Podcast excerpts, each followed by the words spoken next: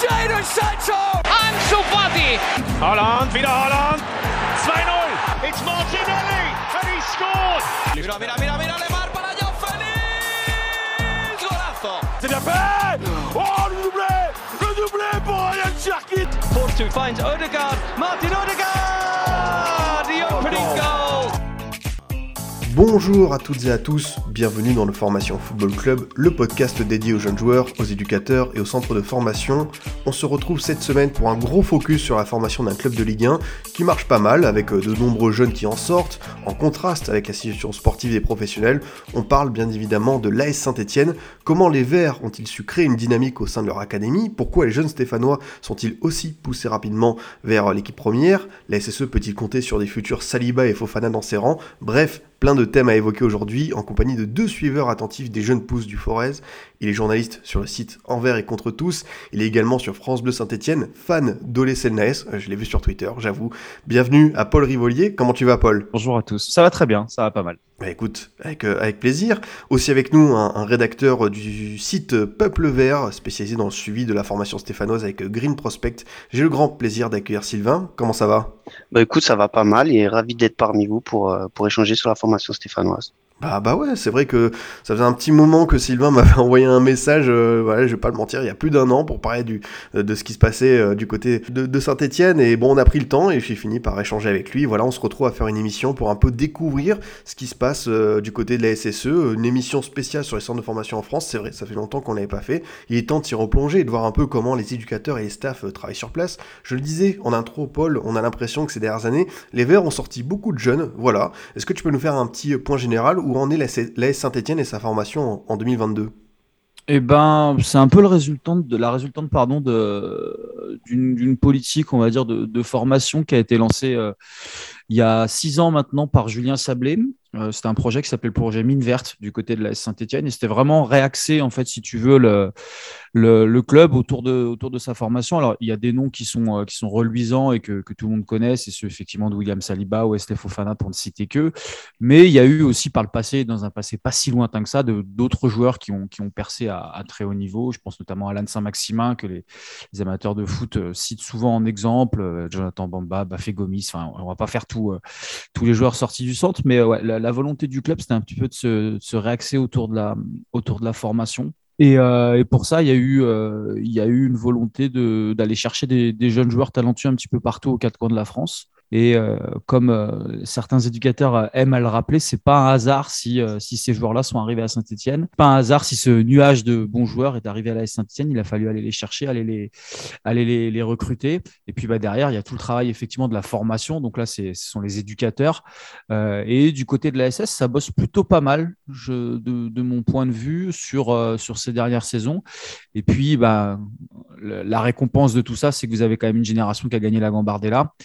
Et forcément, ça donne du crédit, ça donne du poids à cette formation stéphanoise, indépendamment, et on va y revenir, je pense, dans ce, podcast, indépendamment du fait qu'il y a beaucoup de jeunes stéphanois qui ont découvert la Ligue 1 ces dernières saisons. L'état global, il est quand même plutôt bon du côté de la Saint-Etienne, même si les, suiveurs de la SS et les, supporters surtout aimeraient qu'on garde les joueurs issus du centre de formation un peu plus longtemps au club. Mais bon, c'est aussi le lot du haut niveau et de la Ligue 1 actuellement, j'ai envie de dire. Ah, ça, c'est un gros dilemme, on imagine. Tu l'as dit d'ailleurs, politique de détection assez efficace. On y reviendra pour parler de, Saliba et Fofana. Sylvain, si tu devais compléter euh, le, le, le tableau dressé par Paul, qu'est-ce que tu dirais pour, euh, voilà, pour parler un petit peu de cette formation euh, stéphanoise?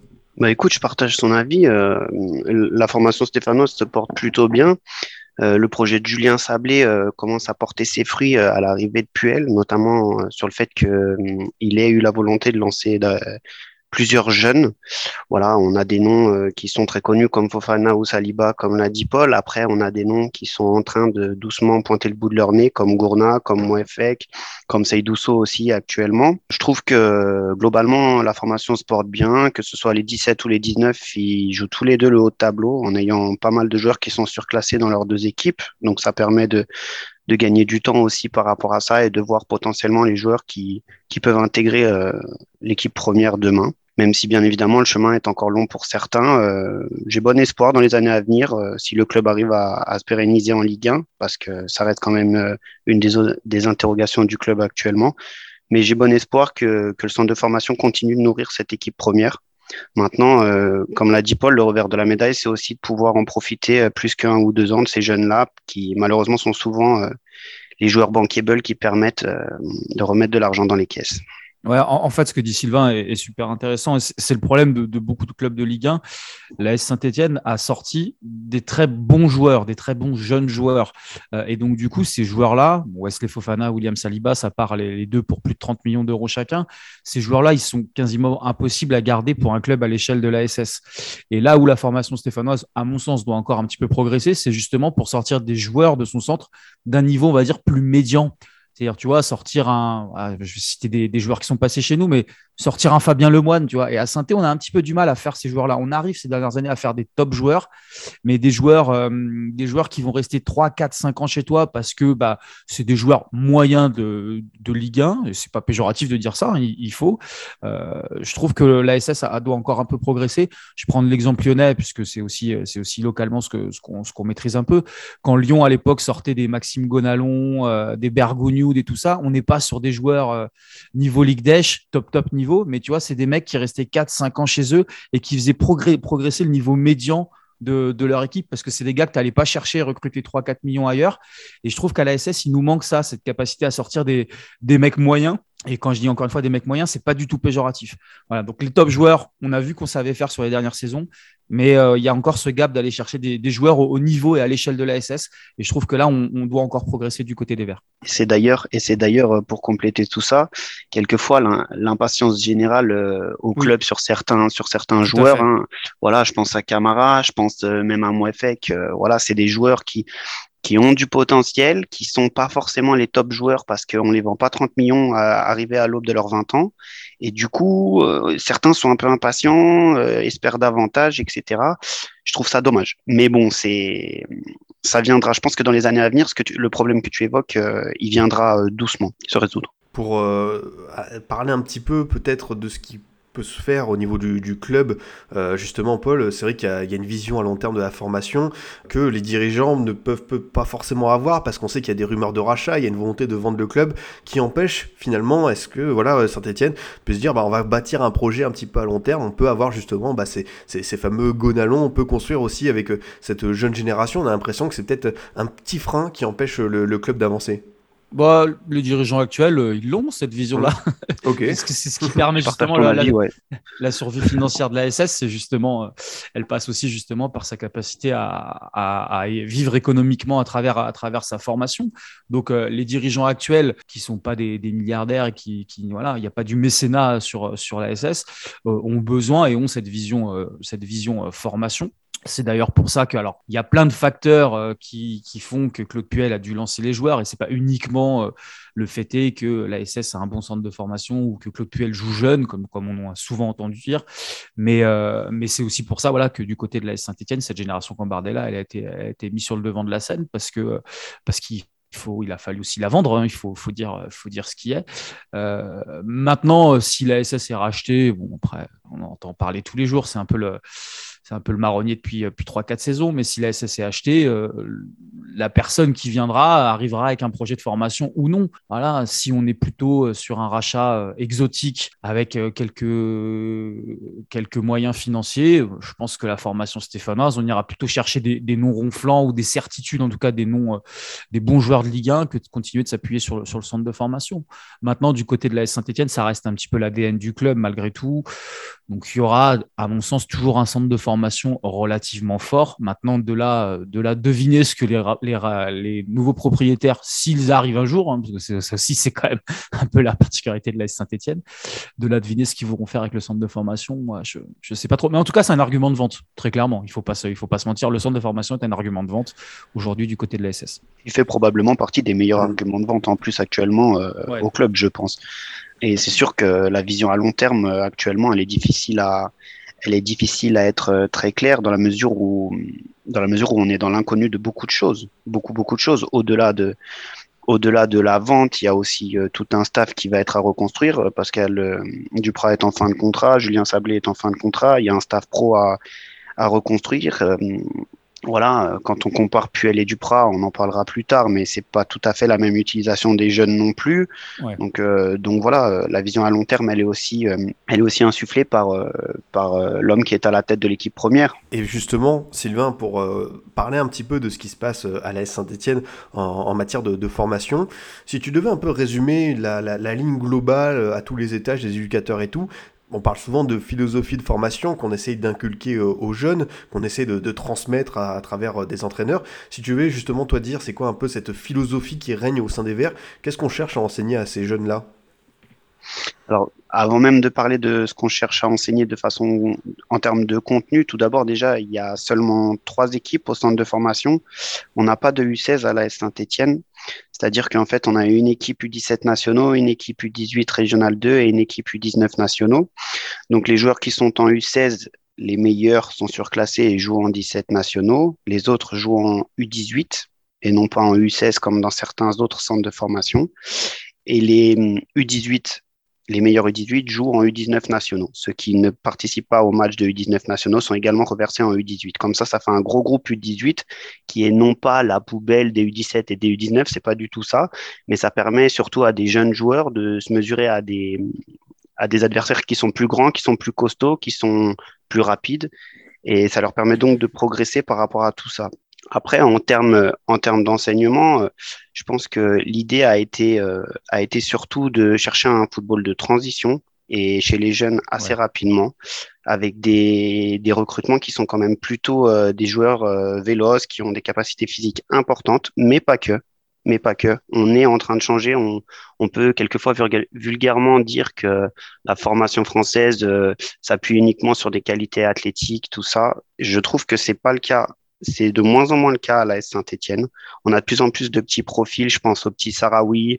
Je pense euh, à les signatures qui arrivent, ça sera pareil. Je pense au petit Antoine Gauthier. Je pense à Kylian Wattel. Voilà, c'est des joueurs qui sont des joueurs plutôt des joueurs de ballon, pas forcément avec un gros, un gros coffre euh, physique, mais qui, mais qui ont la volonté de jouer au football. Donc ça, c'est ça, c'est intéressant. J'ai vu, j'ai- entendu Paul que tu voulais rebondir euh, là-dessus, je crois, sur justement euh, un peu, euh, voilà, les idées générales, ce, qui, ce que cherchent les éducateurs des Verts à enseigner, parce que voilà, dans cette émission, on a souvent parlé de la formation à l'Olympique Lyonnais, il y a pas mal d'acteurs qui sont venus, on a un peu les, les idées de ça. Moi, moi, je fais la part belle des choses, il y a une rivalité, mais on a envie d'entendre les idées, qu'est-ce qui se passe du côté de Saint-Etienne, c'est quoi un petit peu cette philosophie de formation euh, selon toi, Paul?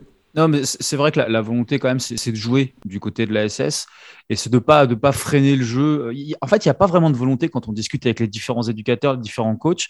Il n'y a pas forcément une volonté première de résultat. Et, et je trouve ça quand même plutôt intelligent.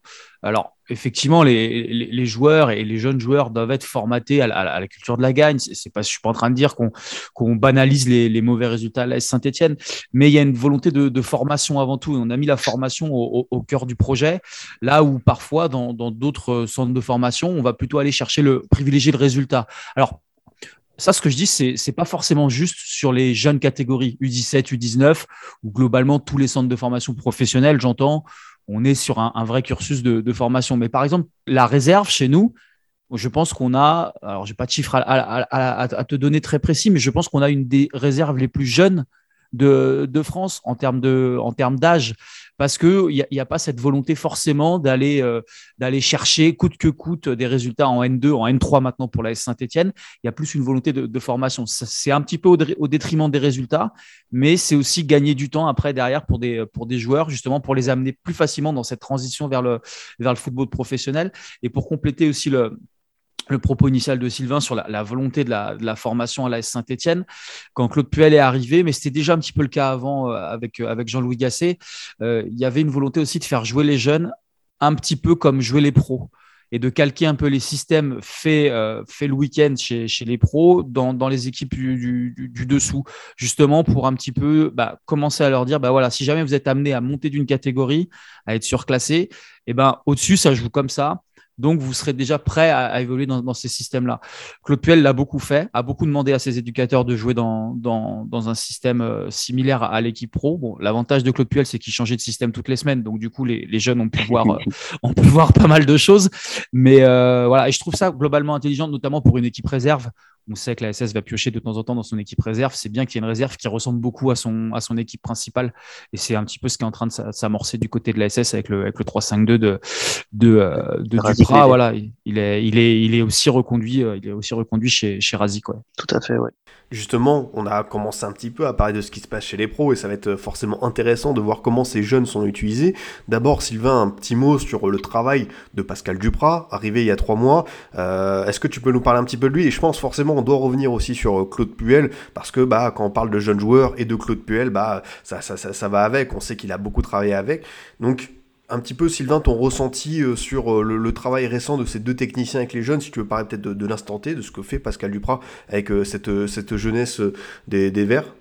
Eh ben, écoute, après, je pense qu'il est nécessaire déjà de contextualiser. Pascal Duprat, il arrive dans une équipe qui a 12 points en Ligue 1 après 18 journées, qui est euh, archi dernière, qui a 6 points de retard sur, euh, sur la première équipe non relégable et euh, qui arrive dans un effectif qui, je pense, est quand même atteint, touché par la situation.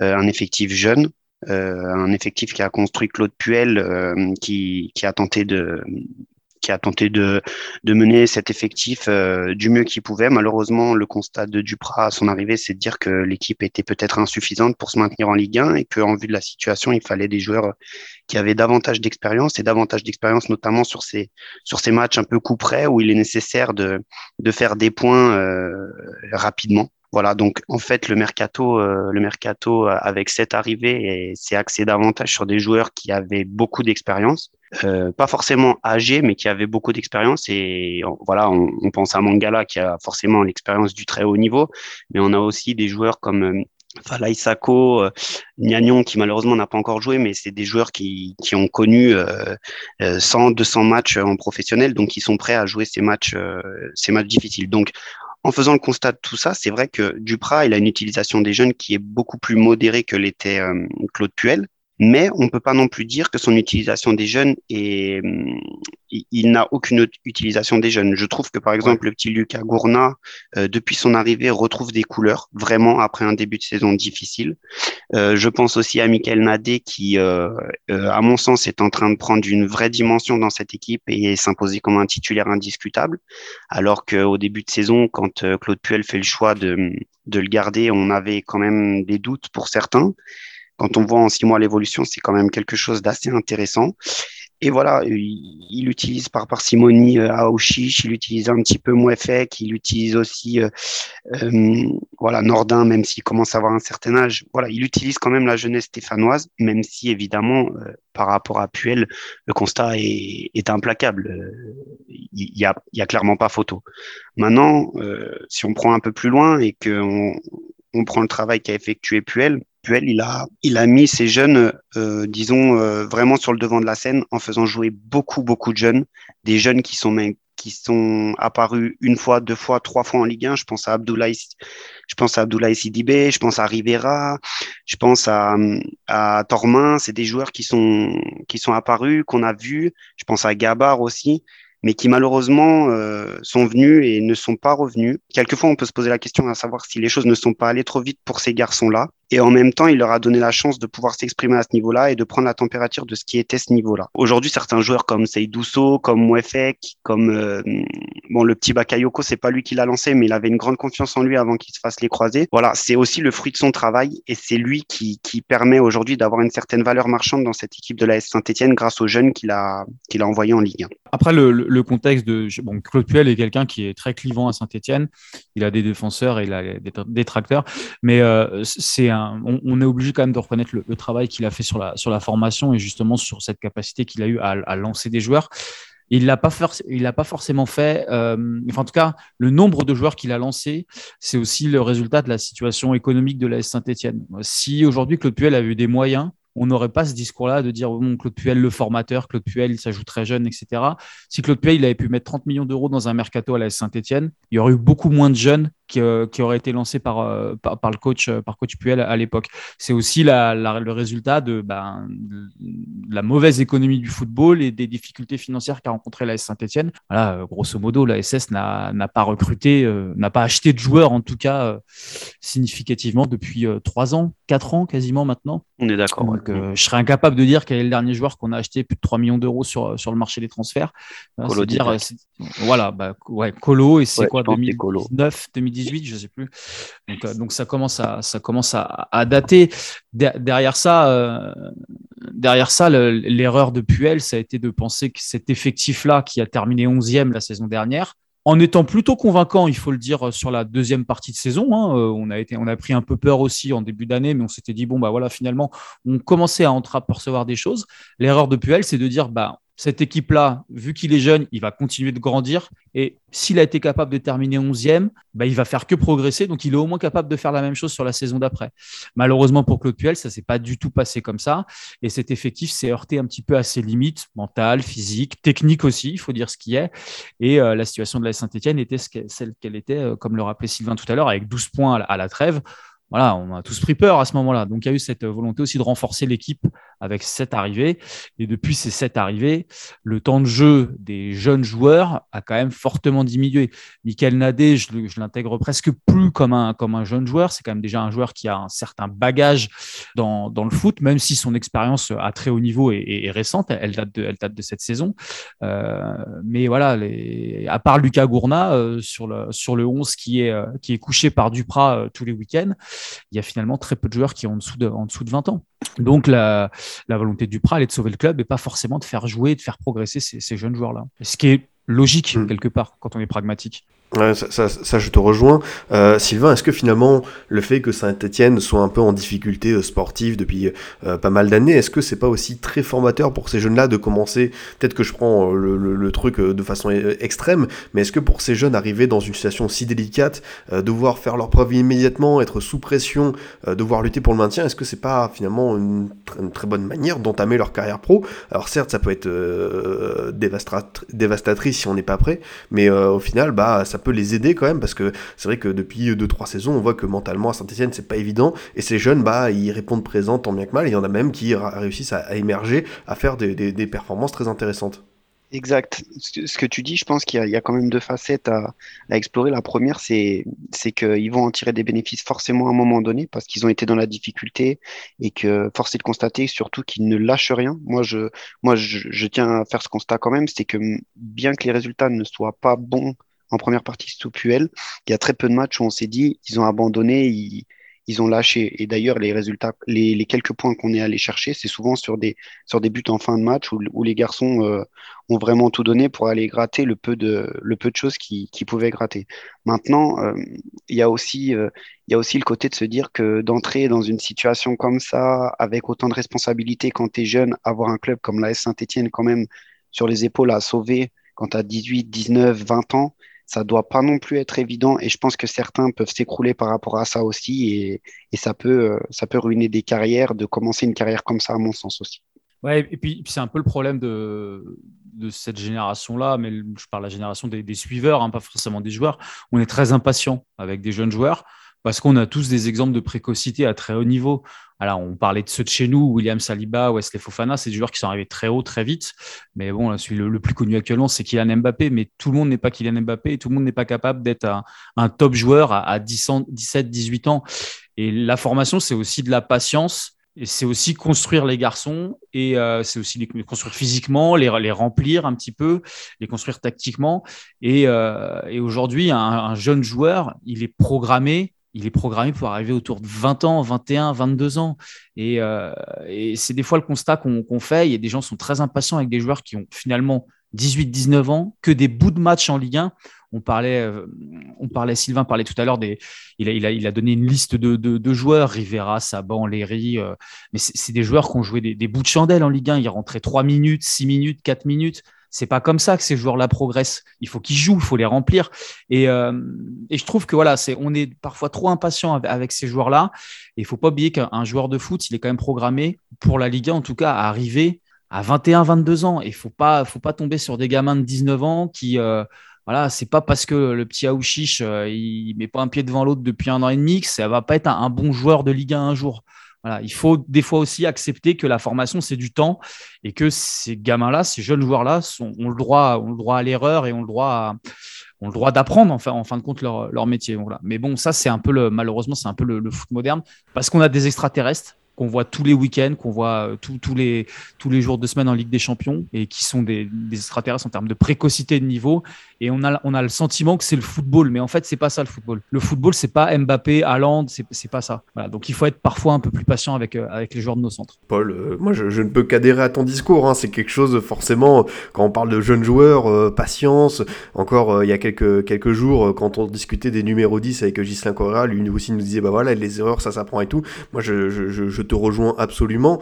Et euh, non, franchement, je trouve que tu as, enfin, voilà, as, tout dit sur, dans le sens où voilà, il y a des extraterrestres à certains niveaux, à certains étages. Et, euh, d'ailleurs, bah, moi, je, le répète souvent ici, quand on parle de lui, c'est Aurélien Chouameni. Tu vois, Chouameni, quand il quitte les Girondins pour aller à S Monaco, c'est un jeune joueur avec du potentiel, mais qui est pas totalement fini. Il y a plein de supporters bordelais qui qui pas qui tombent sur lui, mais qui disent bon bah pas bon débarras, mais en gros ça rapporte des sous dans la caisse, euh, tant mieux on l'oubliera, mais tu vois un jeune joueur dans un bon contexte, il pourra exploser et peut-être que ce sera le cas pour Adi Aouchiche. D'ailleurs je pense qu'Adi Aouchiche, bon, pourquoi pas en parler dès maintenant parce que c'était un des focus que je voulais faire avec euh, avec vous deux, Sylvain si tu peux un petit peu en parler.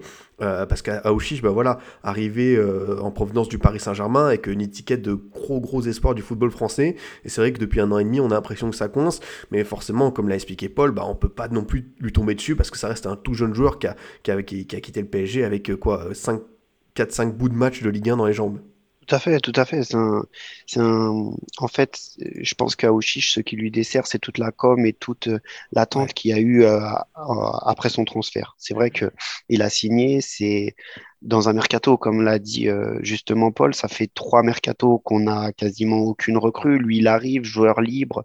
On parle d'une prime à la signature colossale. On parle d'un joueur qui est programmé pour aller au très très haut niveau, la Ligue des Champions, on parle d'un salaire de top joueur Ligue 1. Voilà, malheureusement, en fait, toutes ces choses-là lui desservent. Lui desservent pourquoi? Parce que du coup, il y a une grosse attente envers lui et une attente à court terme. Une attente qui doit euh, générer des bénéfices tout de suite. Ses premiers matchs sont pas si mauvais que ça quand il arrive à la Saint-Etienne. D'ailleurs, il marque deux buts assez rapidement euh, sur les 7-8 premières journées. Euh, au départ, on, il y a quand même l'idée de se dire il, a, il, a du potentiel et à terme, quand il va continuer à se remplir, quand il va accumuler les minutes en Ligue 1, ça va être de mieux en mieux. Malheureusement, euh, aujourd'hui, ça fait un an et demi qu'il est au club. Il n'a pas le statut de titulaire du tout dans cette équipe. Il est davantage utilisé comme un joker, comme un super sub. Ouais, 30 matchs pour lui et 9 euh, seulement en tant que titulaire. 1000 minutes de temps de jeu, hein. c'est très peu pour quelqu'un qui a joué, qui a apparu dans 30 matchs au final. C'est très très peu. C'est très très peu. Et au-delà de tout ça, euh, malheureusement, il n'est pas décisif. Il n'est pas décisif. Quand il rentre, il n'est pas décisif. Il a marqué aucun but cette saison. Et doucement, c'est un joueur qui approche des 20 ans, euh, qui malheureusement a été surclassé en équipe de France de jeunes, qui, avait une cote assez importante. Et aujourd'hui, euh, le contexte général de l'AS Saint-Etienne fait qu'on a l'impression qu'Adila Ouchiche ne, ne s'épanouit pas. Je parle en termes de football, hein, je parle pas en termes de, de personnes ou d'environnement. Ça, ça, à la limite, euh, je sais pas, je le connais pas personnellement, mais je trouve qu'en termes de projet de jeu, d'idée de jeu, j'ai l'impression qu'Aoshish ne s'épanouit pas, que sa progression est largement freinée depuis un an et demi. Aujourd'hui, euh, au vu du rapport qualité-prix, on peut s'interroger sur, euh, sur Adil vraiment. Et au-delà de tout ça, moi, ce qui me, ce qui me chagrine, c'est qu'Adil Aouchiche, il est arrivé comme le joueur phare du projet Puel et qu'au centre de formation, on avait un joueur qui s'appelait Bilal Benkedim, qui, est, qui fait partie des joueurs qui ont gagné la Gambardella, qui était un joueur euh, très estimé au sein du centre de formation et qui malheureusement, euh, voilà, on lui a pas tellement ouvert la porte, la faute à l'arrivée à l'arrivée de d'Aouchiche. Aujourd'hui, un an et demi après, je me pose la question à savoir euh, si on avait eu le même la même estime pour Bilal Benkedim et le même temps de jeu pour Bilal Benkedim, quel aurait été son, son rendu? Je n'assure pas que son rendu aurait été meilleur. En revanche, je, pense qu'il n'aurait pas été pire. Ouais, sur, sur Benkedim, euh, bon, c'est toujours un peu le fantasme du, du numéro 10 un peu technique, euh, voilà, qu'on voit survoler euh, les, les, les, matchs de jeunes et qui cale toujours un petit peu dès qu'il arrive dans un football d'adulte.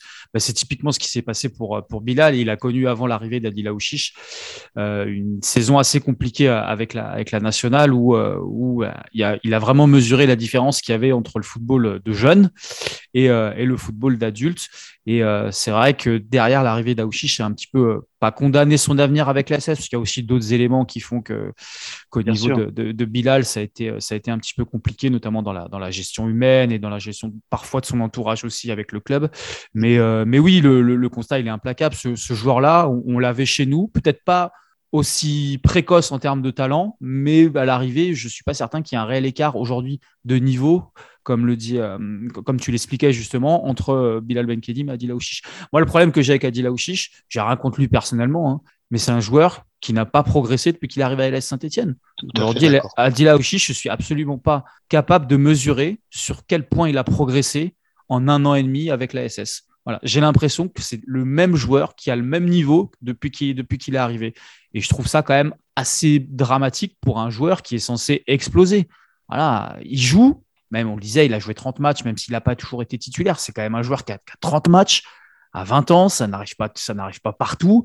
Et c'est un, un gamin qui progresse pas, au-delà du fait qu'effectivement, il est absolument pas décisif dans un, dans un, dans un registre où on lui demande de l'être. Donc forcément, euh, bah, les joueurs offensifs, quand ils quand ils mettent pas de but, euh, bah, ils sont pointés d'autant plus du doigt. Puis il y a ce problème aussi de, la prime à la signature qui a beaucoup fait parler. On n'a pas mis un rond sur les mercatos. Et, euh, et Adil arrive à la SS pour, pour avec une prime à la signature annoncée de 4 millions d'euros, qui est en, réalité un petit peu, un petit peu plus basse, mais qui est lissée sur, sur plusieurs années. Mais, mais voilà, donc forcément, il y a une attente de fou envers, euh, envers Aouchiche de la part des supporters de la Saint-Etienne, parce que c'est aussi un joueur qui a été médiatiquement très bien vendu par, par les suiveurs et à juste titre. moi, je me souviens d'Adil Aouchiche en équipe de France, ça déménageait quand même. Hein. C'était quelque chose à voir. Hein. Je peux que te rejoindre sur ça. Hein. C'est vrai que quand il est à Saint-Denis, on se dit, c'est, bon point pour lui. Donc, euh, bah, tu l'as dit, hein, voilà, ça fait entre guillemets que 18 mois, ça reste un jeune joueur, on verra pour le développement. Lui aussi, Sylvain, c'est, un, un, jeune joueur, hein. c'est euh, Lucas Gourna, que j'ai eu la chance de voir en vrai récemment lors euh, du match des U19 à Dax contre la Bosnie. Il a fait une entrée en jeu assez fracassante et, et forcément, quand on le voit à quelques mètres de soi, ça c'est la, chance de faire des matchs de jeunes. On peut être derrière la rambarde quand on l'a vraiment pas loin. On voit le, voilà, déjà le, prototype, un joueur vraiment puissant, euh, techniquement aussi irréprochable. Est-ce que Sylvain, tu peux nous parler un petit peu de lui? Parce que voilà, on a déjà parlé bon, bah, de Fofana. On a l'impression que c'est un peu le, peut-être le prochain gros transfert. Malheureusement, je suis désolé pour nos amis stéphanois euh, qui pourront peut-être pas le garder très longtemps, mais l'impression qu'avec euh, Lucas Gourna, on a quand même voilà, on a un bon client quoi. Ah, bah, tout à fait, tout à fait. Et on peut, on peut le dire que ça sera le prochain transfert, le prochain gros transfert euh, issu du centre de formation. Et tu vois, juste pour faire le parallèle par rapport à Ouchiche, quand on voit en un an et demi l'évolution de Gourna, qu'elle soit physique, qu'elle soit tactique, qu'elle soit technique, il n'y a rien à voir. C'est plus du tout le même joueur qu'il y a un an et demi. Voilà, euh, Lucas Gourna, c'est c'est un joueur qui est issu de la région parisienne, qui est arrivé au club euh, et qui s'est imposé rapidement chez les U19 nationaux, qui est passé très très vite chez les U17 nationaux, pardon, qui, est ensuite passé très très vite chez les U19 puis la N3. Euh, son ascension, elle est allée très très vite. C'est un meneur d'hommes, c'est un capitaine en équipe de France et s'il restait quelques années à Saint-Etienne, ça deviendrait le capitaine de la Saint-Etienne. Malheureusement, ça sera probablement pas le cas. C'est un joueur euh, qui était qui était dès son arrivée préparé pour le haut niveau, conditionné pour le haut niveau avec une mentalité pour aller au haut niveau. Certains, certains pensent qu'il a une forme d'arrogance et qu'il est, qu'il est euh, hautain, mais, euh, mais en fait, c'est juste qu'il est, euh, il est les choses, bien qu'il ait seulement 18 ans, il est prêt à aller au niveau, il est prêt à assumer les responsabilités. Et il fait partie de ces joueurs qui se bonifient vraiment dans la difficulté à la Saint-Etienne, selon moi. On parlait de ceux qui, qui vont avoir peut-être les jambes qui tremblent à certains moments. Lui, c'est pas son cas. Et honnêtement, en termes de précocité, voilà, Lucas Gournadois, c'est quelque chose. Paul, ouais, tu veux compléter? Non, mais c'est en plus c'est un, garçon qui est attachant. Alors euh, forcément, on a affaire à, des jeunes gens et on, les côtoie euh, tous les week-ends, donc on, s'attache aussi plus facilement à, ces, à, ces, jeunes joueurs qu'on voit devenir des, hommes aussi, des adultes. Donc euh, voilà, mais ils n'ont pas tous un comportement qui est forcément qui est forcément irréprochable. Et, et, Lucas, que ce soit sur le terrain ou en dehors du terrain, c'est un vrai bon mec. Et en fait, c'est, enfin, on, est d'autant plus content pour lui. Et il a effectivement, il traîne un petit peu cette, arrogance, euh, mais qui vient aussi un peu des fois, parfois de sa nonchalance sur le terrain, ce côté, euh, on a l'impression que des fois que Lucas Gourna c'est un joueur de 30 ans et il joue un peu euh, il joue un peu les mains dans les poches tu vois il se regarde un petit peu jouer mais c'est sa façon d'être sur le sur le terrain. Il faut pas euh, il faut pas l'incriminer pour ça. Donc euh, voilà on a le sentiment parfois qu'il donne un peu des, des, leçons mais c'est pas le cas voilà. Donc c'est un, un, garçon qui est très attachant et puis surtout qui a, qui a, explosé les portes de l'équipe première à, à grands coups de pied. voilà, on le rappelait, Sylvain le rappelait, c'est un joueur qui a commencé la saison, qui a commencé la saison il y a, deux ans maintenant en, tant que capitaine du 17, qui, est, qui a basculé avec les U19 tout de suite avant d'intégrer la, la Nationale 2. Il avait, il avait 16 ans à l'époque je me rappelle, on avait tous pris peur. On s'est dit, mais attends, le gamin de 16 ans, ils vont, ils vont nous le casser là. Et euh, ça n'a pas été forcément euh, très évident pour lui, ces, ces 3-4 mois avec la Nationale 2. Il a, pris, euh, il a pris pas mal de coups. Il n'a pas forcément été toujours très bon non plus, il faut le dire. Par contre, ça lui a, ça lui a fait gagner un temps précieux. Et, et Lucas Gourna, on en parle maintenant. Mais s'il n'y avait pas eu la pandémie de Covid, c'est un joueur qu'on aurait vu beaucoup plus tôt avec les pros. Euh, et, d'ailleurs, la formation stéphanoise a beaucoup de joueurs pardon de la formation ont un peu souffert aussi de l'arrêt des compétitions parce qu'il y a des joueurs qui étaient programmés pour arriver très rapidement et cette pandémie de Covid les a un petit peu un petit peu freinés. C'est le cas notamment de Saïd de, de, Lucas Gourna pour pour les joueurs qui jouent actuellement chez nous. Mais euh, mais ouais, c'est un un vrai bon gamin et bon bah on, va le perdre, on le sait. Hein, Lucas, il partira, je sais pas où est-ce qu'il va partir, probablement en Angleterre. C'est un de ses souhaits, c'est un de ses rêves. Mais on en gardera un bon souvenir et je pense que lui a, gardera un très bon souvenir de la formation stéphanoise aussi. Ah, il le dit souvent, saint c'est son club et je pense que c'est sincère. Je pense que c'est sincère dans sa bouche.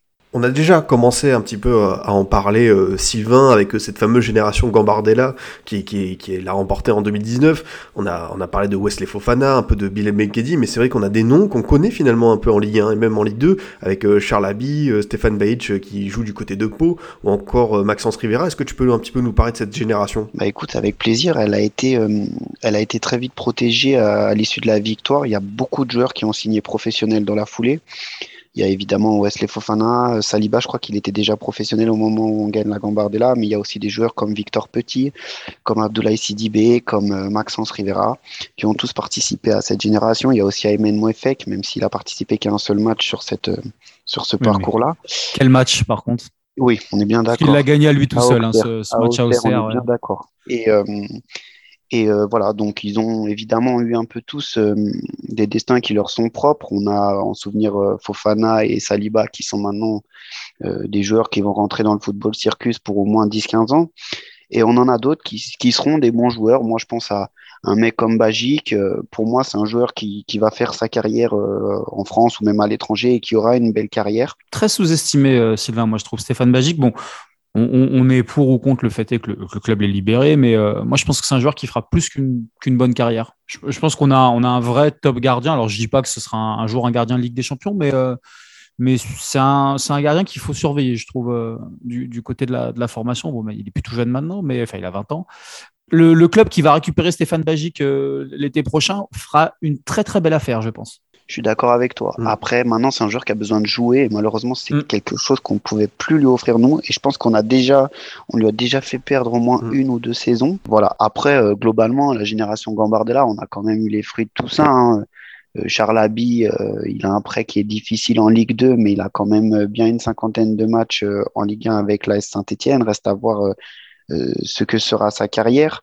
Et puis on en a certains qui malheureusement euh, vont vivre leurs derniers mois, à moins qu'ils soient prolongés euh, d'ici la fin de l'année à la Saint-Etienne. Mais je pense à Victor Petit, c'est un joueur que j'apprécie beaucoup, qui est actuellement le capitaine de l'équipe réserve.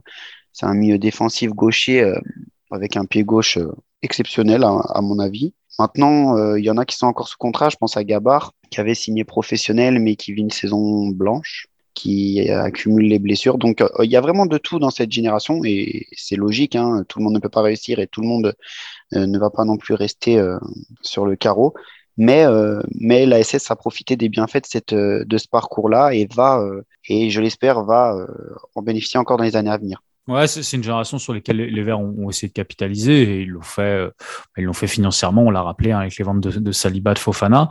Euh, et puis il y a, y, y a, des joueurs sur lesquels on a été peut-être, et on en parlait tout à l'heure, trop impatient à attendre de beaucoup tout de suite très vite. C'est le cas notamment, je pense à Charles Abbey, qui a été malmené quand même par les supporters. Euh, les gens étaient très exigeants avec lui, dur aussi j'ai trouvé parfois.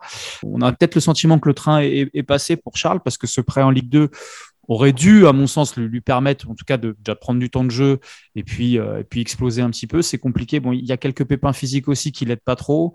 C'est des joueurs, euh, c'est des joueurs dont il faudra peut-être attendre encore un ou deux ans pour mesurer réellement l'impact de cette génération-là.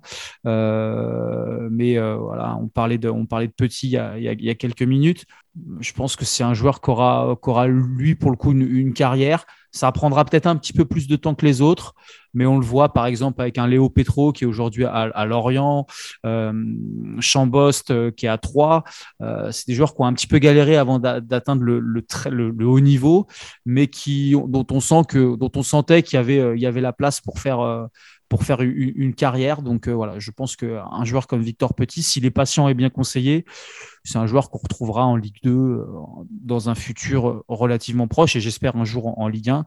je ne désespère pas que la S Saint-Etienne soit un petit peu lucide et lui fasse, lui fasse signer un contrat d'un an euh, pour la saison prochaine, mais euh, je sais qu'il y a un peu des discussions en ce sens-là, voilà, mais ce serait dommage de perdre ce joueur-là. Et puis on parlait de Lucas Gourna qui est un, vrai bon mec, c'est le cas aussi pour Victor. Voilà, c'est un, garçon qu'on aimerait, qui est attachant et qu'on aimerait voir rester à, la SS un petit peu. Tout à fait, tout à fait. Et je pense qu'un joueur comme Abdoulaye Sidibé aussi peut, peut à terme, euh, voilà, il a été quand même euh, bien freiné cette saison par les blessures. Il avait fait quand même la prépa avec les pros. Peut-être que sur un an, deux ans, euh, on, peut, on peut espérer le voir en Ligue 2. Pour moi, c'est un, un, joueur de rupture qui est vraiment intéressant quand même et qui n'a absolument rien à faire en National 3 actuellement. Non, mais on a, en plus, on a une équipe de N3 qui est, qui est joueuse. C'est vrai que souvent les adversaires, quand ils, même en N2, hein, quand ils viennent nous voir, ils disent Mais attendez, c'est fou furieux devant, là, ça va dans tous les sens. Euh. Alors, c'est une équipe qui a, le défaut de ses qualités, qui, est, qui est capable de, qui est capable de, de perdre un match qu'elle domine de la, de la, tête et des épaules de la première à la 90e minute parce qu'elle manque un peu de, de, maturité, elle manque un peu d'expérience. Mais quand techniquement ils se mettent tous à jouer ensemble, euh, on se dit mais qu'est-ce qu'ils font là quoi? Ça devrait jouer euh, milieu de tableau, top, top tableau des fois dans N2 sur certains matchs et on est on est on est podium de N3 donc mais c'est plaisant, c'est plaisant pour les, pour les suiveurs qu'on a aussi d'aller voir ces matchs-là de N3. Je pense qu'encourager les gens à venir, c'est toujours agréable de regarder la SS. Ah bah, je, te, je te rejoins euh, totalement. D'ailleurs, on a parlé euh, un petit peu des, des gardiens, euh, Sylvain. On a parlé de, Bajic, mais il faut qu'on parle un petit peu d'Edienne Green. Alors, certes, il a perdu sa place parce que Paul Bernardoni est arrivé au cours du dernier mercato hivernal, mais quand même, Etienne Green, ça fait aussi partie de ces jeunes pousses de, de Saint-Etienne bah, qui ont été amenés à, voilà, un peu dans l'urgence à assumer un poste titulaire. Lui, il a répondu et je voulais savoir finalement qu'est-ce que envie de faire la SSE avec lui. Euh, c'est quoi un petit peu les, les, projets parce que voilà, en plus, il est devenu international espoir anglais. Il a choisi sa, sa sélection. Donc, est-ce que tu peux me parler un petit peu d'Etienne Green et de son avenir? Bah écoute, en plus, Etienne Green, euh, c'est c'est totalement l'exemple du joueur qui, qui arrive peut-être un peu plus tard que les autres. Euh, c'est un joueur qui est, qui est l'aîné de Bagic, alors que Bagic lui a souvent été préféré dans la formation que ce soit en équipe de France jeune, que ce soit euh, même pour jouer la Gambardella. Euh, voilà. Et finalement, euh, une fois arrivé en senior, une fois, une fois le, la maturité acquise pour les deux garçons, on se rend compte que Etienne Green n'avait plus tellement de, de, différentiel avec Bagic. Aujourd'hui, il perd sa place parce que une fois de plus, Duprat veut des hommes qui sont prêts à jouer le maintien. Et je pense que Paul Bernardoni est quand même euh, un des hommes euh, les plus à même euh, au poste de gardien de but en Ligue 1 pour jouer ce rôle-là. Il retrouvera, à mon avis, sa place la saison prochaine si, si il n'est pas vendu, parce que je pense qu'une vente n'est pas à exclure. Si on veut dégager des fonds, c'est un joueur qui a choisi la sélection anglaise, qui va donc avoir une certaine cote en Angleterre. Potentiellement, il peut y avoir un club de première ligue qui a envie de miser sur lui voilà, c'est pas à exclure. Maintenant, euh, maintenant, quand je disais, j'espère qu'on va encore tirer les bénéfices dans les années à venir de, cette génération Gambardella, je pensais notamment à Étienne Green, évidemment. Ouais, et Étienne, c'est un, un, joueur qui a su saisir sa chance quand elle s'est présentée à lui. Ce qu'on a longtemps reproché à, à Bagic, par exemple, hein, qui, a, qui, a, eu l'opportunité de, sur des, sur des, sur des premières titularisations, de, de montrer ce qu'il était capable de faire. Et à chaque fois, ça a été. Alors, ça a rarement été de sa faute. Hein. Là, il a été souvent euh, pas vraiment aidé par, par, ses, par les joueurs qui étaient devant lui. Green, quand il, quand il débute en Ligue 1, il est, il est décisif tout de suite. Et c'est un match déclic face à, face à Nîmes la saison dernière qui est, qui a une série de premiers matchs qui remettent un petit peu la, machine en marche du côté de la SS. Et derrière ça, c'est impossible pour Puel à l'époque de, le sortir de l'équipe. Et euh, pareil, humainement, je, me répète souvent, mais c'est un garçon aussi qui est, apprécié dans le vestiaire parce que discret, parce que assez humble aussi dans, sa façon d'appréhender le, football et, les hommes de manière générale. Mais euh, moi, je suis un peu plus partagé malgré tout sur le, sur le niveau d'Etienne. On, a été souvent à la limite, en tout cas pour le niveau Ligue 1, je trouve, euh, du côté d'Etienne Green la saison dernière. Et euh, je trouve que sa fin de saison est un peu en trompe-l'œil. On a eu tendance à un peu la, la survendre, là où on a parfois frôlé la catastrophe. C'est aussi le lot des bons gardiens, d'avoir la réussite pour eux. On ne peut pas lui enlever. mais j'avais très peur pour lui sur ce début de saison et j'avais peur notamment que qu'il n'ait pas les épaules pour, pour tenir une saison en Ligue 1. Ah, ça aura tenu 4 mois pour lui parce que Pascal Duprat, en arrivant, a tout de suite fait le constat qu'il voulait un gardien un peu plus expérimenté. Je... Il lui a été promis à Étienne de... qui, qui reprendrait cette place de titulaire après l'intérim de Paul Bernardoni. Mais on le sait, dans le football, messieurs, les promesses qui sont tenues au mois de décembre ça, sûr. sont, réellement, sont généralement pas tenues au mois de, au mois de juin. Et, et il faut pas se mentir, si n'importe quel club anglais vient mettre quelques millions d'euros sur un, sur un gardien de but du côté de l'AS Saint-Etienne, avec tout l'amour et toute la bienveillance que veut le staff de la SS à, à Etienne Green, mmh. il partira. Il partira, il faut, il faut pas se mentir. Voilà. Donc, je ne suis pas certain que du côté de la SS, Etienne Green soit une réelle priorité pour la, pour la saison prochaine. En toute honnêteté, si des offres euh, concrètes arrivent, euh, arrivent du côté euh, de l'état-major stéphanois, et dans l'autre sens, si des propositions de recrutement de gardiens arrivent sur le, sur le bureau des, des dirigeants de la SS, je pense qu'elles seront étudiées du côté de la SS, en tout cas sur les, sur les choses qu'on a pu, euh, sur les, les petits bruits qu'on a pu entendre récemment. Ouais, totalement. Avant de passer euh, au scoot time, bon, si vous avez évidemment des choses à rajouter, j'avais quand même une petite question sur comment ça se passe du côté des jeunes stéphanois. Paul, la rivalité avec l'Olympique lyonnais, parce que je l'ai dit, euh, on a déjà reçu pas mal d'invités qui viennent de l'OL, des éducateurs et tout, qui nous ont dit, bah ça compte. Et je voulais savoir, tout simplement, euh, du côté de Saint-Etienne, est-ce que cette rivalité, elle est aussi entretenue? Est-ce qu'on y accorde beaucoup d'importance, un petit peu comme chez les pros? Est-ce que voilà, les, les matchs contre l'OL, c'est ce qu'on coche en premier sur le calendrier, c'est des rendez-vous à ne pas rater aussi chez les U19, les U17 Bah oui, mais non, malheureusement, parce qu'on peut pas les cocher sur le calendrier, vu qu'il n'y a pas de match. C'est un peu la problématique aussi de, la formation, c'est que finalement les Lyonnais, on les croise, on les croise très peu sur les championnats nationaux. On les a un petit peu croisés, mais, mais au final, au final, on les on, les voit pas tant que ça. Bon, cette année, il y a eu un, match de Gambardella qui a permis un petit peu de d'entretenir cette, cette rivalité. C'est pas forcément très bien passé pour, pour les Verts, mais euh, non, on aimerait qu'il y ait plus de qu'il y ait plus de derby, mais du côté de la Saint-Etienne, les derbys se font plutôt avec des clubs de la banlieue lyonnaise qu'avec euh, qu'avec l'Olympique lyonnais. Donc, euh, en tout cas pour les pour les championnats nationaux. Euh, donc euh, oui, cette rivalité euh, existe. oui, la culture derby existe du côté de la, de la, formation stéphanoise. Ça a souvent été un peu plus prononcé, je trouve, du côté de l'Olympique lyonnais pendant de nombreuses saisons. En tout cas, sur les, derniers derbys qu'on avait qu'on a eu l'occasion de voir, j'ai trouvé que les Lyonnais avaient davantage cette volonté de nous marcher dessus et un petit peu le, tu vois, bomber un peu le torse euh, et montrer les muscles dans, ces matchs-là. Mais euh, mais il y a, eu une génération du côté de la SS, notamment portée par William Saliba, qui a posé d'énormes problèmes à l'Olympique lyonnais, à une belle formation lyonnaise.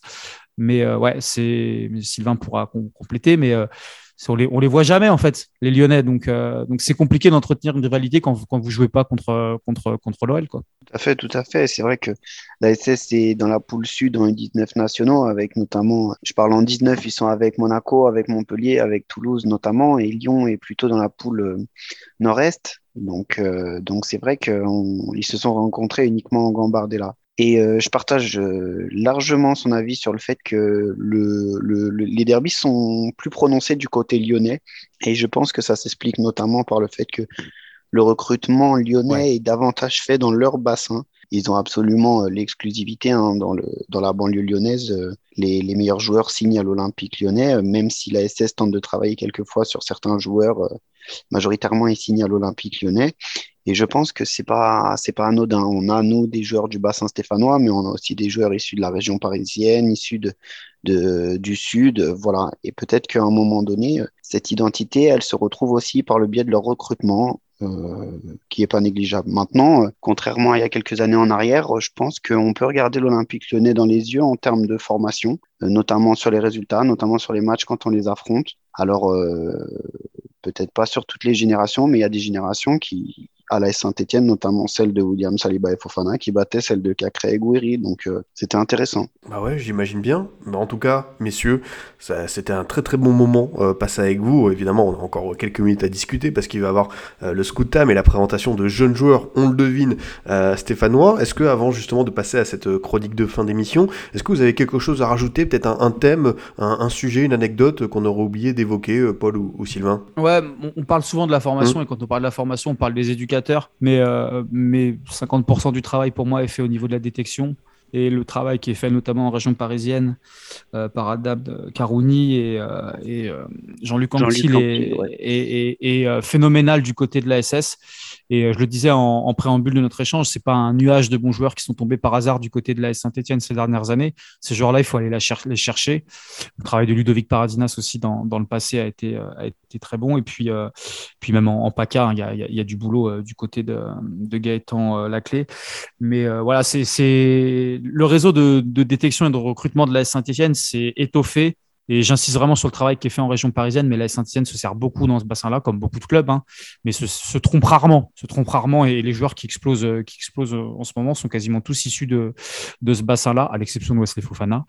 Mais euh, c'est pas un hasard, et donc je, moi je mets souvent, je mets souvent aussi en avant le, travail de détection et, des recruteurs qui est, phénoménal, parce que bon, le scouting c'est des heures et des heures de à passer euh, le long des barrières, on se trompe beaucoup, mais du côté de la Saint-Etienne, on, s'est pas beaucoup trompé quand même ces dernières saisons, donc euh, on va croiser les doigts que ça continue. Exactement, je partage totalement ça. Et pour compléter ce qu'il dit, d'autant plus dans la région parisienne où je pense c'est l'endroit où, il y a le plus de monde qui traîne, où il y a forcément la concurrence la plus forte, que ce soit française, mais de plus en plus étrangère également.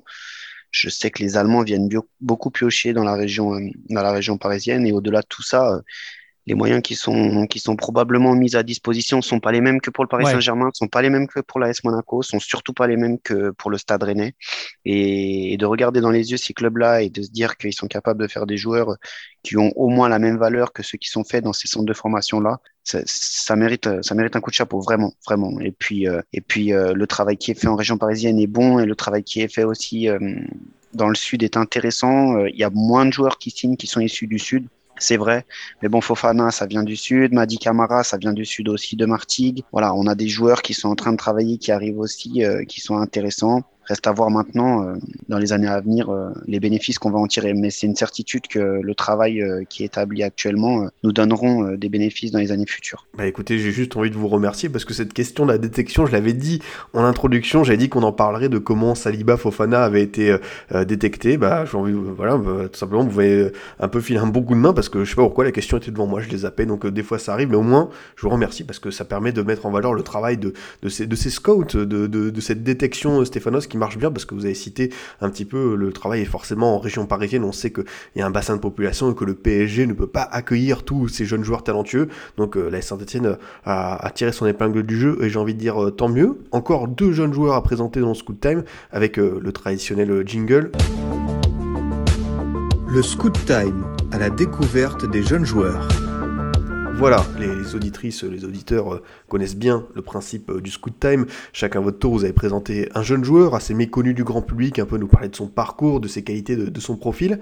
Paul, pour commencer, de, qui veux-tu nous parler euh, aujourd'hui dans le Formation FC bah, Je vais parler d'un gardien de but parce que je, on a toujours tendance chez les jeunes à mettre en avant les, les joueurs décisifs, mmh. les joueurs offensifs. Donc, on, met souvent en avant des, attaquants ou des meneurs de jeu. Et du côté de la Saint-Etienne, on a, on a un jeune gardien qui s'appelle Noah Ravert, qui est en train d'exploser depuis maintenant euh, deux saisons, qui est arrivé chez nous en, en 2018. C'est un joueur, euh, c'est un joueur du bassin de population euh, local. Il vient du, il vient de la ville du Puy. Et, c'est un gardien qui, qui est très précoce dans sa, dans sa formation. C'était un 2005 Noah. Et c'est un gardien qui, cette saison, a eu la particularité de jouer dans les trois catégories d'âge, donc U17, U19, qui est la catégorie, d'âge dans laquelle il est amené à évoluer on va dire, euh, durablement. Et euh, National 3, il a fait une petite pige en N3 en, début de, en début d'année. Euh, pourquoi je vous en parle? Parce qu'il est parce qu'il a été convoqué la semaine dernière avec le groupe professionnel à participer aux entraînements avec André Biancarelli et, Pascal Duprat qui l'ont un petit peu euh, qui l'ont un petit peu coaché. Alors c'était à trêve international, on sait souvent que les, effectifs pro euh, renforcent leur euh, leur leur groupe aux entraînements avec des jeunes joueurs, mais il y, avait d'autres il y avait d'autres gardiens dans la hiérarchie, j'ai envie de dire avant Noah Ravert à aller chercher. Et, c'est Noah qui a été retenu. C'est pas c'est pas c'est pas anodin, on va dire. C'est un jeune joueur, je disais donc 2005, 1m92 au niveau du, profil. Euh, j'ai changé avec lui euh, il n'y a pas très longtemps. Je lui demandais euh, en, termes de croissance où il en était. Il m'expliquait que ça faisait maintenant 6-7 mois qu'il avait arrêté de grandir, qu'il pensait que ça bougerait plus trop là. Donc, donc je pense qu'on va, on va statuer sur, sur 1m92 pour, pour Noah Ravert. régulièrement appelé en, équipe de France avec le joueur que va vous présenter mon, mon, compère juste après. Euh, et puis, il y a aussi dans ce groupe France deux très bons gardiens qui sont régulièrement appelés avec lui. Euh, alors, je sais jamais comment on dit, c'est Restes ou Reste de, du TFC, qui est le gardien de cette génération-là qui devrait normalement euh, tout casser. En tout cas, c'est ce qui est annoncé. Et puis, euh, Lissandro, Lissandro Olmeta, gardien de l'AS Monaco, fils de Pascal. Euh, voilà, donc euh, ces trois gardiens-là avec Noah sont, sont, sont les gardiens du, groupe France pour les, pour les 2005. Et euh, je sais qu'on on croit beaucoup en Noah Ravert du côté de l'AS Saint-Etienne. C'est un joueur qui doit encore un peu gommer ses. Enfin, qui doit apprendre son, son football. Il fait quand même pas mal d'erreurs. Il y a beaucoup d'erreurs de, de, sa part, mais il est très impressionnant et c'est un gardien lorsqu'il sera fiable, ce qui devrait arriver hein, dans, sa formation, qui peut être très intéressant pour, pour la SS. Bah écoute, euh, profil prometteur, et puis c'est une spéciale en plus gardien de but un petit peu dans cette émission, donc moi je suis content parce que tu as bien raison de le dire, c'est un poste qu'on n'évoque pas forcément beaucoup chez les jeunes joueurs, donc voilà, un petit peu de, lumière, euh, ça, ça, fait pas de mal. À ton tour, Sylvain, de, de qui veux-tu nous parler dans, dans ce Scoot Time? Alors moi je vais vous parler de Aymen Aiki, donc euh, c'est un ailier qui, qui, peut jouer à la fois à gauche et à droite, mais il joue euh, de façon euh, davantage à gauche. C'est un joueur qui a été recruté dans le bassin parisien, à Joinville exactement, qui a été recruté par justement un des scouts dont on parlait à Hamdan Karouni. C'est un joueur qui est arrivé l'année dernière, donc qui est né en 2005. Il est arrivé au centre de formation l'année dernière, un petit peu sur la pointe des pieds, en jouant davantage avec le groupe U18 pour commencer, et qui s'est doucement installé ensuite avec les U17 nationaux. Actuellement, euh, il a commencé la saison avec les U19 nationaux. Il est le meilleur buteur ou le deuxième meilleur buteur de cette équipe. Il marque notamment contre toutes les grosses équipes, que ce soit l'OM, que ce soit l'AS Monaco, que ce soit. Voilà, c'est un joueur qui est très décisif, qui, est doté de qualités de vitesse très importantes, qui a des grosses facultés de percussion, de dribble, qui est capable de jouer pied droit, pied gauche qui fait les choses très très vite, qui est déjà bien formé et qui évolue même euh, de façon ponctuelle. Alors c'est encore arrivé euh, deux, trois fois euh, seulement, mais qui évolue avec le groupe national 3 déjà en réserve. Donc voilà, c'est un U17 qui évolue en réserve et qui sera, je pense, amené tôt ou tard à, pointer le bout de son nez dans, dans un groupe professionnel et, et montrer ce qu'il est capable de faire. À lui de saisir sa chance à ce moment-là ou non. En tout cas, comme le disait justement Paul, il est actuellement avec l'équipe de France U17 qui s'est qualifié pour l'Euro dernièrement. C'est un joueur qui, euh, qui, à mon sens, est un joueur euh, de rupture qui pourra euh, totalement s'adapter au football moderne. Moi, j'avoue que je vois de plus en plus de matchs de jeunes avec des ailiers qui sont très peu percutants, qui manquent de, de qualité en termes de dribble, en termes de percussion, et lui, c'est tout l'inverse de tout ça. Donc, donc je valide totalement son profil. Bah écoute, euh, c'est vrai que c'est très prometteur, on va suivre ça de près. Avant de, se quitter, justement, Sylvain, je voulais juste avoir un, petit mot de ta part sur euh, Djibril euh, qui serait apparemment euh, suivi par, par le Paris Saint-Germain, buteur des U19. Qu'est-ce que tu peux nous dire sur lui? Parce que voilà, si on peut parler d'autres jeunes de, Saint-Etienne à, à, à, mettre un petit peu en lumière pour les auditeurs qui ne seraient pas assidus, qui ne connaîtraient pas ces, ces, ces jeunes verts, qu'est-ce que tu peux nous dire sur lui? Bah, Djibril Otman, c'est un joueur donc, qui est né en 2004, qui a été international français en U16 et en U17. Avant de connaître une saison dernière assez difficile, il a été victime d'une pubalgie. Il a quasiment, il a quasiment connu une saison blanche euh, la saison dernière. C'est un joueur offensif qui peut évoluer sur les trois postes, euh, que ce soit avant-centre, mais également euh, ailier droit ou ailier gauche. Euh, voilà. Moi, ce que je peux dire, c'est qu'actuellement, on est en train de rentrer dans les entretiens individuels de la génération 2004 qui vivent leur dernière année au centre de formation, qui vont potentiellement avoir une proposition ou non de contrat euh, pour continuer l'aventure en euh, que ce soit professionnel ou bien stagiaire. Voilà. Euh, je ne connais pas de façon très pointue le centre de formation du Paris Saint-Germain. En tout cas, euh, en tout cas, euh, l'avenir nous dira si l'intérêt se confirme ou pas. Mais ouais, écoute, bon après, en, ouais. en, étant, en étant relativement mmh. honnête, on est, on est, et Sylvain le, le, disait sur les, sur les discussions pour la, pour la saison prochaine, et bon, ça ressemble quand même beaucoup à, à un petit coup, à un petit coup d'agent, voilà. Donc bon, c'est toujours dommageable parce qu'au final, mmh. euh, la, la, seule personne qui souffrira de cette situation, qui est contrat ou non derrière, c'est lui. Euh, juste rajouter quand même Djibril Otman, donc c'est le meilleur buteur du club, toute catégorie euh, d'âge confondu, il a mis 12 buts. Mais je tempère un petit peu ces 12 buts-là parce qu'il en met 4 en début de saison face à Piévé, dans une victoire 11 à 0 de la Saint-Etienne. Il en met 3, je crois, il n'y a pas très longtemps face à Cannes. Euh, et il me semble qu'il y a encore deux autres doublés euh, de mémoire encore face. Encore face à Piève, ouais. Mmh. Et euh, il y en a peut-être un, je crois, première journée de championnat face à Béziers, mais bon, ça, j'ai un petit doute. C'est ça. Ouais, c'est un, joueur qui marque en fait euh, des, par paquet de buts à chaque fois. Donc le profil c'est très, très séduisant, euh, mais la force de Djibril c'est aussi de faire jouer les autres et c'est peut-être finalement un peu trompeur de le cataloguer comme étant le buteur du club. C'est surtout un joueur de ballon, Djibril, et aussi un excellent joueur de tête d'ailleurs. Je pense que du côté de la Saint-Etienne, on fera le nécessaire pour essayer de le garder un petit peu parce que c'est un joueur qui peut être intéressant pour. Enfin, dont on aimerait qu'il poursuive sa formation chez nous en tout cas. Tout à fait, ouais. Tout à fait. Il fera sûrement pas tâche dans le groupe réserve au moins la saison prochaine. Euh, c'est c'est totalement le cas. Et, et pour compléter ce qu'il disait, c'est vrai que c'est un joueur qui marque malheureusement que contre les, les clubs qui ne sont pas des structures professionnelles. Donc, euh, ça sera quelque chose peut-être à envisager pour la saison prochaine. Et, et juste rajouter, petite, euh, petite euh, parenthèse en plus, c'est pas un joueur qui est en avance. C'est pas un joueur qu'on voit, euh, qu'on voit justement, on parlait d'Aiki, qui sont des joueurs qui sont surclassés, qu'on qu'on voit à l'échelon supérieur. Djibril, il reste dans sa catégorie d'âge, il n'en bouge pas. Tous ses buts, ils ont été marqués dans sa catégorie d'âge. Donc voilà, on n'est pas non plus sur un ah, sur un, un- un- un garçon qui a, qui a- qui a de l'avance. Il est dans, dans, les, dans le timing sur la, sur, sur la formation. Bah écoutez, au moins on a pu euh, euh, faire un gros tour, un espèce d'immense panorama sur euh, toute la formation stéphanoise. C'était super intéressant, messieurs, de vous écouter. Merci d'être venus dans Formation FC. Paul, est-ce que tu peux nous parler un petit peu de, de ton actualité? Qu'est-ce que tu peux faire? Où est-ce qu'on peut te retrouver sur les réseaux? Bah, en vacances déjà, vous allez me retrouver C'est bientôt, bien. parce que c'est bientôt la fin de saison. Donc euh, non, bah, sur les réseaux, bon, je suis pas trop réseau perso, mais vous me retrouvez avec mon nom sur sur Twitter.